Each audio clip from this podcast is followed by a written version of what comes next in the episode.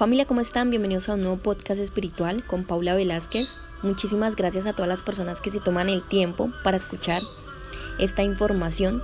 Recordemos que esta semana estamos hablando acerca de la palabra de Mateo y el paradigma que vamos a contraponer en este momento es las oportunidades solo son para los ricos.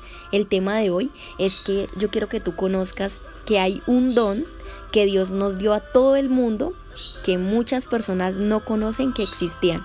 Así que hoy vamos a dirigirnos a la palabra de Mateo, vamos a ir a la, a la parábola de los millones. Recordemos que la parábola son escritos que nos dejó Jesús, porque quienes tengan oídos para oír, que oigan, quienes tengan oídos para escuchar, que escuchen. A través de ella nosotros podemos encontrar la sabiduría de Dios. Así que bienvenidos.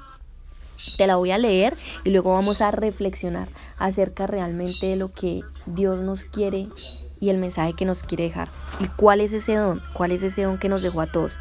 La parábola de los millones. Porque es como un hombre que al irse de viaje llamó a sus criados y les confió su hacienda.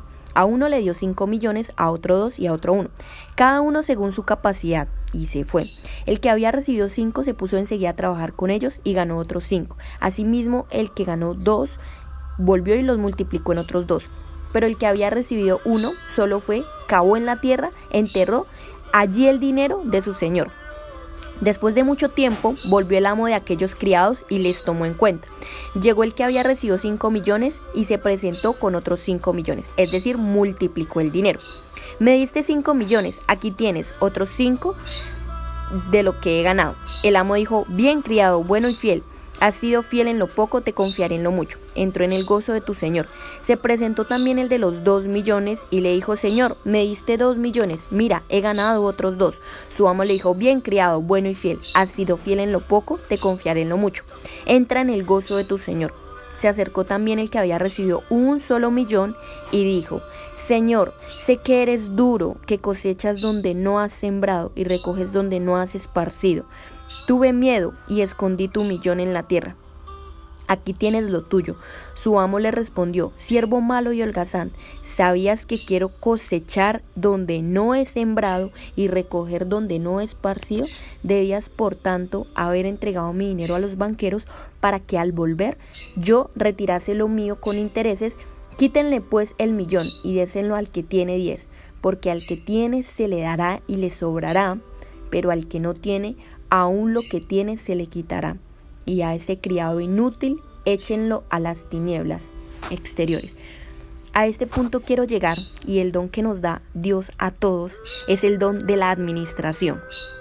La administración de nuestro tiempo y la administración de lo que Él nos ha confiado acá en la tierra.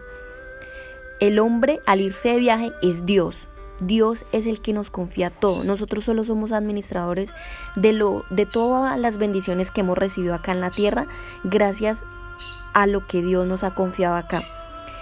Y Dios nos da dones y talentos y a través de esos dones y talentos, de acuerdo a nuestro don de administración, asimismo Él empieza a multiplicar esas bendiciones. Cuando tú dices no, las oportunidades solo son para los ricos, es porque a veces nos enfocamos mucho en lo que tienen los demás y no en todo lo que nosotros podemos hacer gracias a esos dones y talentos. Y Dios te da cinco y Dios te da un millón, nos da dos millones, pero si tú analizas, al que le dio un millón de pesos, le dio la gracia de poder hacer algo bueno con el dinero. Más sin embargo, muchas veces nosotros a través del miedo no tenemos esa, esa visión esa visión de nuestros dones, porque estamos tan atemorizados, porque estamos pensando en qué tienen los demás que no tenemos nosotros. Y así fue como le respondió el último criado a, a Jesús, a Dios. A través de su palabra le respondió, tengo miedo. Y tú que eres una persona que siembra y recoge donde no se ha esparcido. Y Dios nos da la gracia de, de tener esa capacidad de administrar lo poco, porque como nosotros administramos lo poco, así vamos a ser fieles en lo mucho. Eso significa realmente emprender, significa que tú tengas la capacidad de dar un paso de fe hacia adelante, pero que la es con la gracia de que Dios te dio el don de la buena administración. a través de la, de la buena educación, la autoeducación. ¿Qué estás dispuesto a escuchar todos los días? ¿A quién estás dispuesto tú a seguir? ¿Qué estás dispuesto tú a cambiar para que los resultados lleguen? Si te centras solo en lo negativo, en las cosas que te faltan, en las cosas que no tienes, y si no agradeces por lo de hoy, y si y, tienes esa capacidad de generar nuevas creencias en tu vida, asimismo vas a contraponer esos paradigmas negativos en positivos y es ahí cuando la verdadera riqueza empieza a llegar. Dios a todos nos da segunda oportunidades. Él es un Dios que nunca condena. Él es un Dios que da vida. Es el único que nos ama con nuestras cualidades, nuestros defectos. Pero Él también es un Dios que dice detente. A como administres a sí mismo te daré más y te confiaré más. Así que esa es la palabra que yo les quería dejar hoy. Ese es el don y la gracia de la inversión. Recuerda que la primera persona multiplicó la administración de su dinero.